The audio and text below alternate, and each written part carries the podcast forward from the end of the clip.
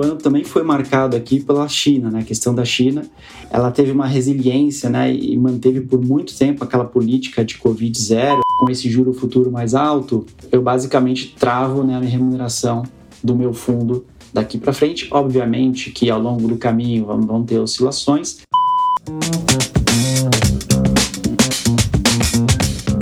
Bem-vindos e bem-vindas ao Mind Asset, o podcast da Itaú Asset. Eu sou a Clara, do time de comunicação, e como esse é o último episódio de 2022, nada mais justo do que a gente aproveitar para fazer uma retrospectiva do ano. E bom, a ideia é entender qual foi o contexto de mercado que a gente percorreu até aqui, falando também do que foi esse ano para Itaú Asset, o que mais chamou a atenção dos investidores e também, quem sabe, ter alguns spoilers do que a gente pode esperar para 2023. E para isso eu conto com a presença do Fernando Cavaletti, que é superintendente da área de portfólio specialist aqui da Itaú Asset. Cava, seja muito bem-vindo de volta ao Mind Asset.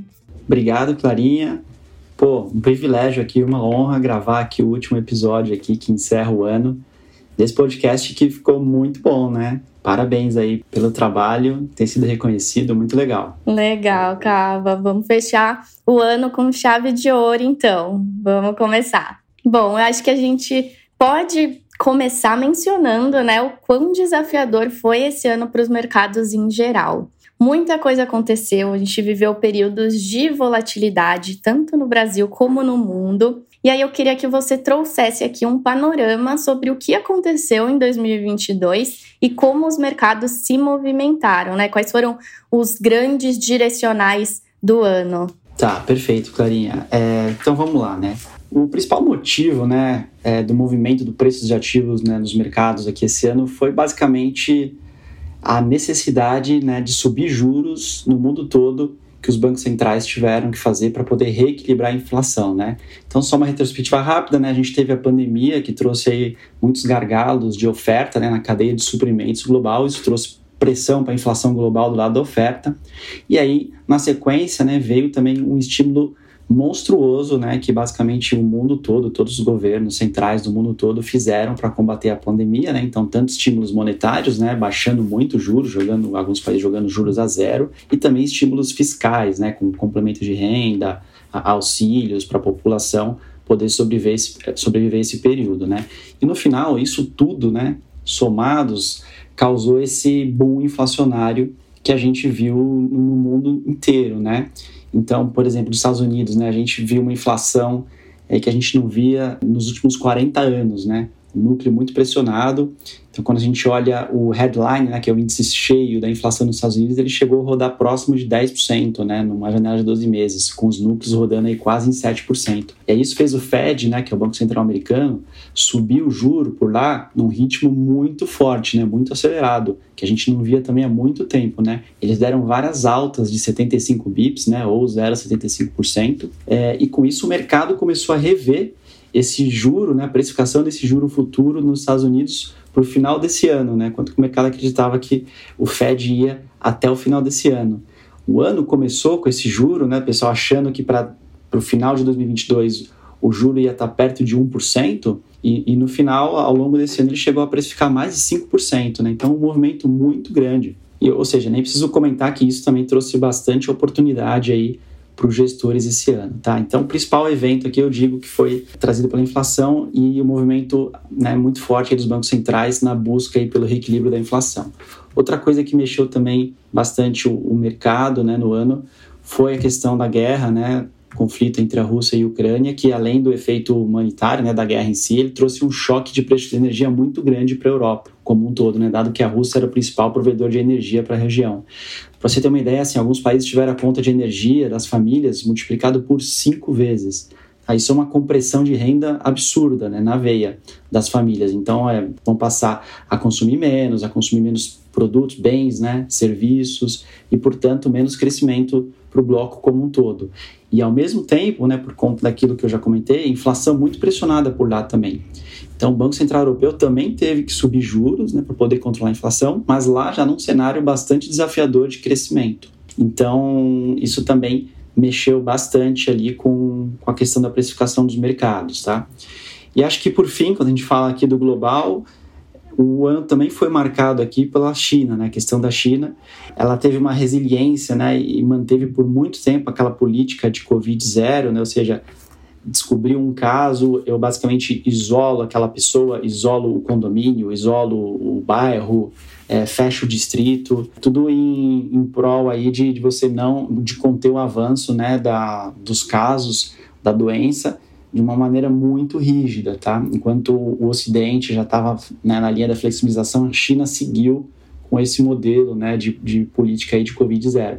E isso sacrificou muito o crescimento econômico por isso. Então, o ano também foi marcado por revisões para baixo de crescimento na China e, obviamente, é, Europa, como comentei, que já estava fraco, e até Estados Unidos, tá? Embora o crescimento lá seja resiliente, mas com a subida dos juros, né? você de fato tem uma compressão ali das expectativas de, de crescimento, né? Então, é, a China passou por muito tempo esse, esse, nesse movimento e agora, no final do ano, uma reviravolta, né? Agora a gente está vendo um movimento de reabertura da China nesse sentido, né? O que pode trazer um fôlego no preço dos ativos globais nesse curto prazo aqui para o final do ano, primeiro trimestre do ano que vem.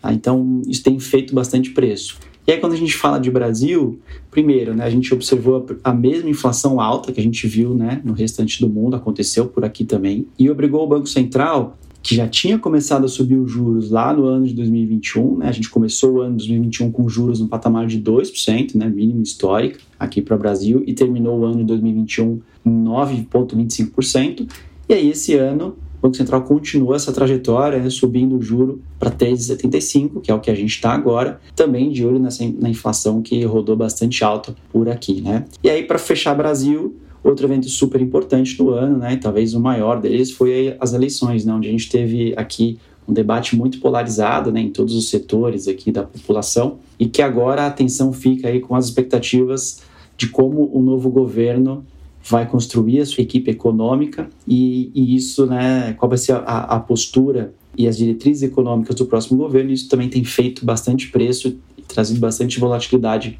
por aqui, tá? Se eu fosse resumir o ano de 2022, acho que é por aí. Uhum, bastante movimento, né? Muita coisa rolou, mas o mercado é vivo, né? Então continua rolando a todo momento e, e, surpresas também não, não faltaram aí no meio, né, Cava? Sim, com certeza. Bom, mas como você bem colocou, todo esse movimento ele também traz muitas oportunidades. Então agora eu queria falar da nossa prateleira de produtos aqui na Itaú Asset. Foi um ano de muita novidade. Como que a gente recapitula os nossos principais lançamentos? Vou te dar um desafio aqui, hein? Nossa, Clarinha, até quanto tempo a gente tem aqui? Tem um tamanho para gravar? é isso. Mas brincadeiras à parte, de fato a gente lançou muita coisa esse ano mesmo, né? A fabriquinha ali de produtos da Itaú Asset esteve aí a pleno vapor. É, e aí, por conta até do, da expectativa de cenário que a gente viu para esse ano, 2022, o que a gente vai também ver para os próximos anos, isso também trouxe um direcionamento aqui em termos de produto, né? O que, que a gente acredita que o investidor ia buscar é, nesse cenário que a gente vê olhando o Brasil e o mundo daqui para frente, né? Então, vou começar a citar aqui alguns lançamentos que a gente fez. É, não vou me estender muito em cada um deles, porque tem de fato bastante coisa, tá?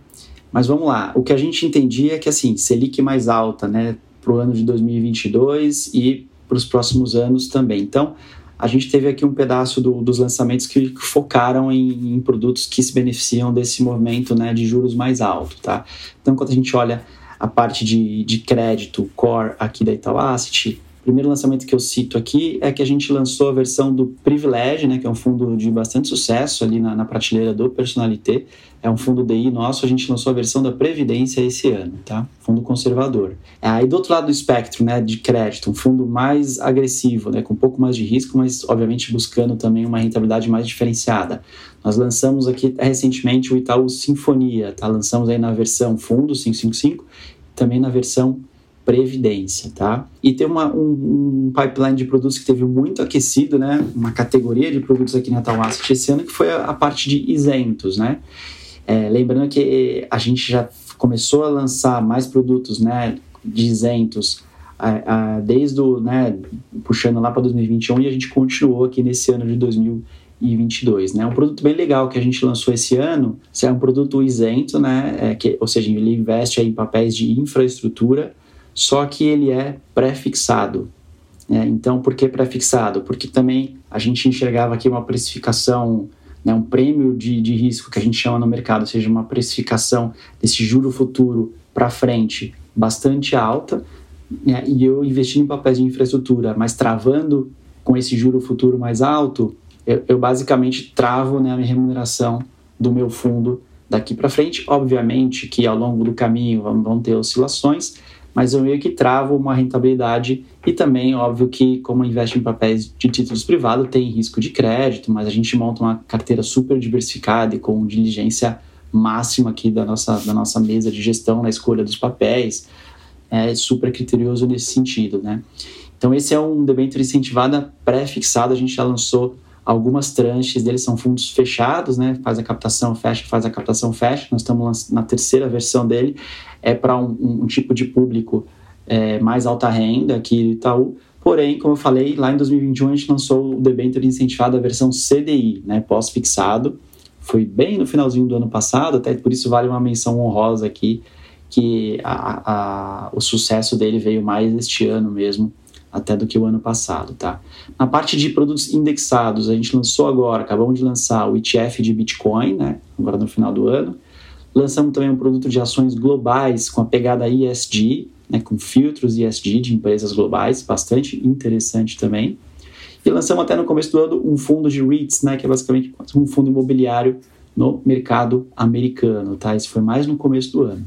Na parte de Global Solutions, uma mesa que a gente tem também dentro da Tawassi. A gente lançou uma, um fundo, né, uma estratégia que chama Inflation Strategy, que é basicamente um multimercado, só que em vez de ele olhar para o CDI, né, para montar a carteira, ele olha para o IPCA, né, para a inflação, para o IPCA+. Então, o objetivo desse fundo é de uma forma diversificada, né, seja com renda fixa, com renda variável, o que, acho, o que o gestor encontrar de oportunidade, mas trazer uma, uma rentabilidade aqui acima do IPCA, né? O objetivo dele é IPCA mais, mais, mais, mais quanto der, mas sempre montando a carteira com esse olhar para a inflação, né? Para o IPCA ao invés do CDI. É, e por fim, nessa parte de produtos um pouco mais tradicionais, eu cito aqui um produto da mesa renda fixa, que é o Lumina Plus. Tá? Esse foi um lançamento de uma estratégia que já era sucesso na Previdência, né? com o Itaú Lumina, e a gente lançou a versão com maior potencial de retorno esse ano, né? Tanto na versão 555 quanto na versão Previdência. É um lançamento recente também que chama Itaú Lumina Plus. Tá na grade aí do, do dos canais é, pessoa física para alocação, tá? Certo. E é muito trabalho mesmo quando a gente olha para trás, né? Eu não ouvi você falar sobre os nossos produtos de retorno absoluto. Então a pergunta é: quais foram as novidades também no nosso multimesas? É, esses aqui eu até deixei para o final, né? Eu sabia que você ia perguntar deles, né? Então, quando a gente fala aqui de, de grade de produtos de, né, de retorno absoluto, que pertencem aqui à nossa estrutura multimesas, né, da Itaú Asset, o primeiro que eu cito aqui é a turma aqui, né, da, da mesa Artax, tá? Família de fundos Artax. É uma turma que veio do Opportunity, tá? Que a gente trouxe aqui para Itaú Asset em maio. Lançamos o fundo deles e agora esses fundos estão completando seis meses, né? Tem lâmina aí que a gente pode mostrar a rentabilidade e eles estão com um baita resultado, uma baita performance aqui em torno de 165% de CDI, né? Nesses primeiros seis meses. E quem quiser se aprofundar um pouco mais, né? Para entender o que como é que o fundo trabalha, como é que é a cabeça dos gestores, em que mercados atua, onde ganhou dinheiro, a gente acabou de divulgar também uma carta né, de gestão explicando bonitinho aqui é, todos esses pontos que eu citei. Tá? Aí ah, vale falar que os produtos multimercados aqui da família Artax, a gente tem na versão né, de fundos 555, mas também na versão de previdência. Tá? Outros lançamentos interessantes que a gente fez esse ano vem da mesa de crédito estruturado, que tem vários lançamentos, tá? É o primeiro desse que eu cito é um o fundo que a gente chama de RK Credit Opportunity, que é um fundo de que a gente chama de special situations, né? Que ou seja são ativos de crédito em situações especiais que buscam uma, também uma, uma rentabilidade maior aqui para o cotista, tá? É um fundo fechado que teve um período de captação. Em breve nós vamos fazer chamada de capital né, para fazer a alocação desses ativos. mas foi um, um fundo super interessante aqui, disruptivo, que a gente lançou aqui na mesa de crédito estruturado. Outro super legal, e esse acabamos de finalizar o período de captação dele, tá?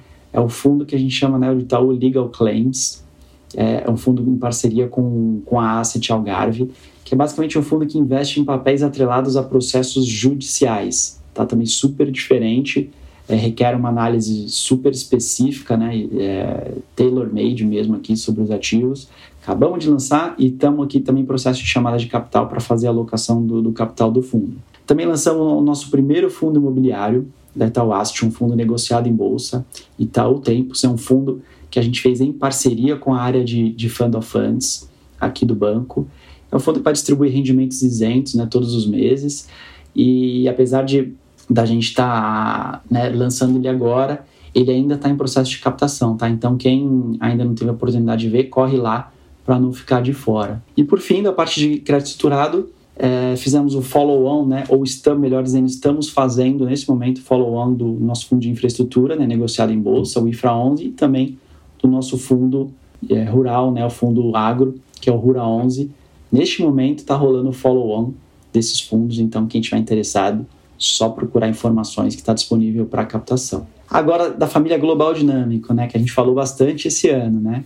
Então, depois de muitos, muitos, muitos pedidos, a gente conseguiu lançar a versão Previdência dos nossos multimercados aqui da família Global Dinâmico, tá? Então, lançamos o Global Dinâmico Multimercado na Prev, que é um produto que vai ter menor risco, né? Só que o dinheiro cai na conta mais rápido, né? Após o resgate do cliente. Lançamos também a versão Plus, né? O Global Dinâmico Plus, que aí sim ele vai buscar mais retorno, né? E para isso ele precisa correr um pouco mais de risco e o dinheiro na conta cai em 15 dias após o resgate né, do cliente. E aí, para só citar, eles se juntam a uma família já muito grande, né, Clarinha? Do GD que a gente tem, que com eles agora tão, contam com um total de nove produtos, né? Multimercado, renda fixa, na plataforma de fundos, de previdência, acho que tem para todos os gostos e, e, todos os apetites de risco aqui, tá? É da mesa High Alpha, que é a nossa primeira mesa de retorno absoluto, né? A mesa que faz a gestão ali do Red Plus e do Macro Opportunities Multimercado, né? Nós lançamos a versão renda fixa do Macro Opportunities, tá? O fundo ainda não tem seis meses, mas eu encorajo aqui o ouvinte a procurar pelo Macro Opportunities Multimercado, que seria o primo mais velho aqui da, do, do, renda fixa que a gente lançou, que está com uma performance super diferenciada né, em relação à indústria, e aí por isso agora a gente lançou aqui na versão renda fixa também com resgate, aí, pagamento do, do, do resgate do investidor no dia seguinte da solicitação, tá?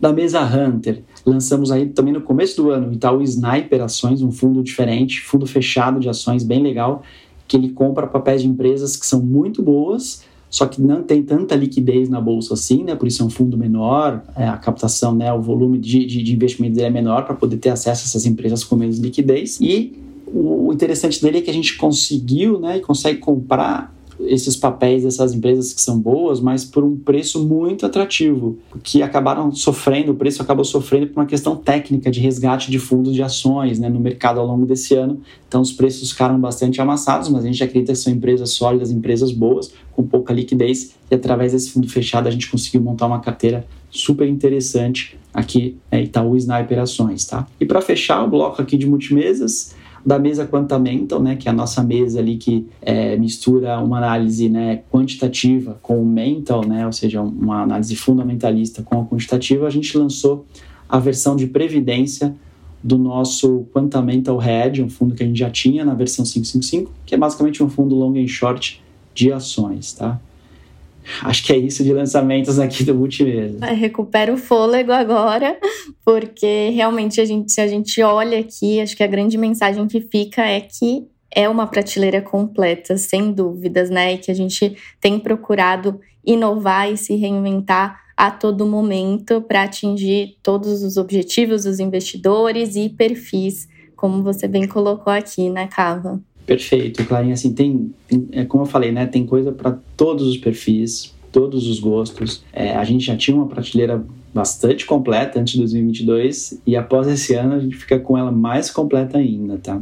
Então tem muita coisa boa por aí. E para complementar aqui, Cava, eu queria que a gente também trouxesse uma visão dos nossos destaques de captação, ou seja, teve alguma classe aí que chamou mais a atenção dos investidores nesse ano? Teve sim.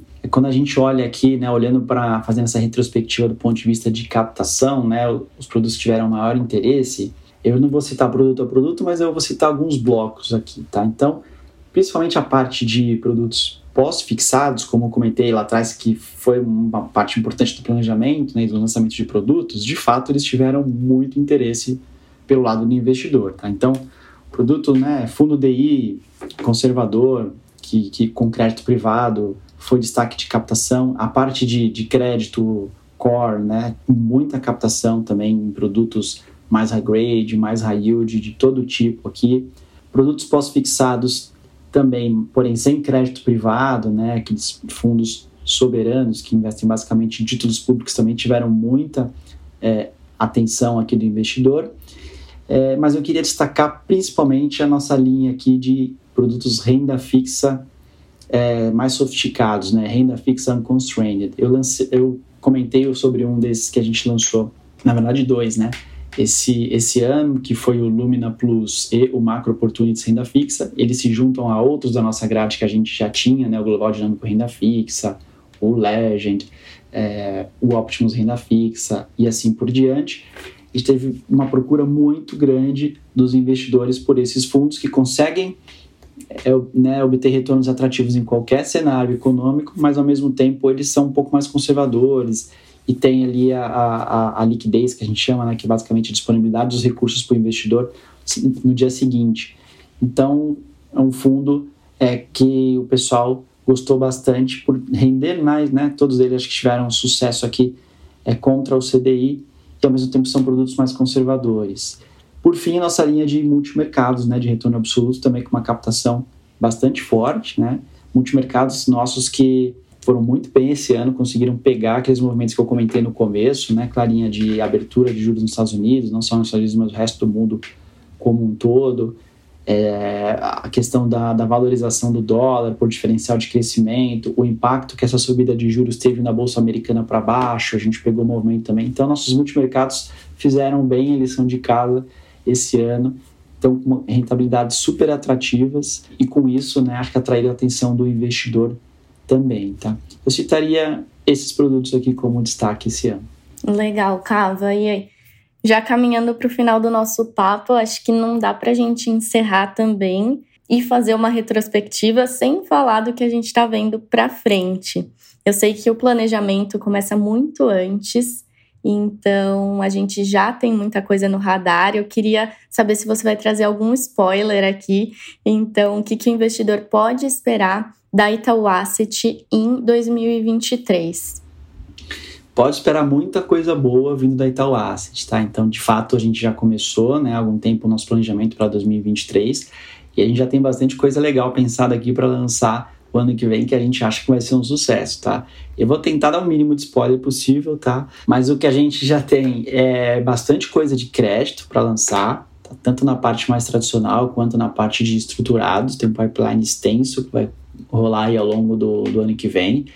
Vai vir mais ETF por aí, tá? Não vou dar spoiler do que, mas vem ETF por aí. E a gente também vai continuar nessa pegada de produtos isentos, né, para o investidor local, é, seja pré-fixado, seja atrelado à inflação, seja pós-fixado, que é um, um, segmento aqui que a gente entende que vai ter muita procura também aí nesse próximo ano, tá? E aí, uma novidade também vai ter coisa muito boa para clientes internacionais aqui da Itaú Asset também. Aguardem aí é, o ano que vem, que tem coisa bastante legal. Fiquem, fiquem atentos aí aos nossos lançamentos. Excelente. Então vamos deixar todo mundo aqui na expectativa e para ninguém perder né, as novidades por aqui, para os nossos ouvintes continuarem conosco, nos acompanhando nas redes sociais para ficar por dentro de todas as novidades e lançamentos que a gente vai trazer aqui ao longo de 2023, né? Bom, então a gente encerra o Mind Asset, essa edição aqui de retrospectiva. Cava, eu quero agradecer imensamente a sua participação. A gente falou lá no começo de fechar com chave de ouro, acho que realmente deu para fazer isso. Então, muito obrigada de novo. Você trouxe aqui um panorama super legal e eu tô na expectativa para a gente saber o que vem pela frente aí nesse novo ano. Pô, o prazer foi meu, Clarinha. Espero ser convidado mais vezes, né? No ano de 2023. Acho que participei duas vezes, né? Do, do, do podcast esse ano. Espero participar mais. Espero também fechar com chave de ouro o ano que vem. Perfeito. A depender do nosso planejamento aqui, tem tudo para isso acontecer. Né? Mas espero também, ao longo do, do, do ano, poder compartilhar coisas legais aqui também com os investidores e com os nossos ouvintes por aqui, tá? É isso, já já é o, o, um convidado que vai bater carteirinha aqui ano que vem também. Obrigada, Cava. Obrigado, gente.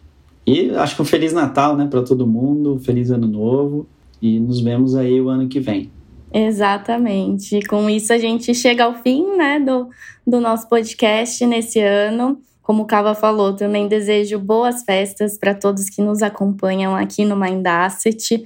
O nosso podcast volta em janeiro e até lá você pode maratonar os seus episódios favoritos ou aproveitar para ouvir aquele que você perdeu. Eu queria também aproveitar para agradecer a parceria e a assiduidade dos nossos ouvintes. Foi um prazer compartilhar aqui esse espaço com vocês durante 2022. E já anota na agenda, porque a gente vai estar tá de volta em 2023 com muito mais conteúdo. Obrigada a você que ouviu até aqui e a gente se vê no próximo ano. Obrigado, gente. Até mais.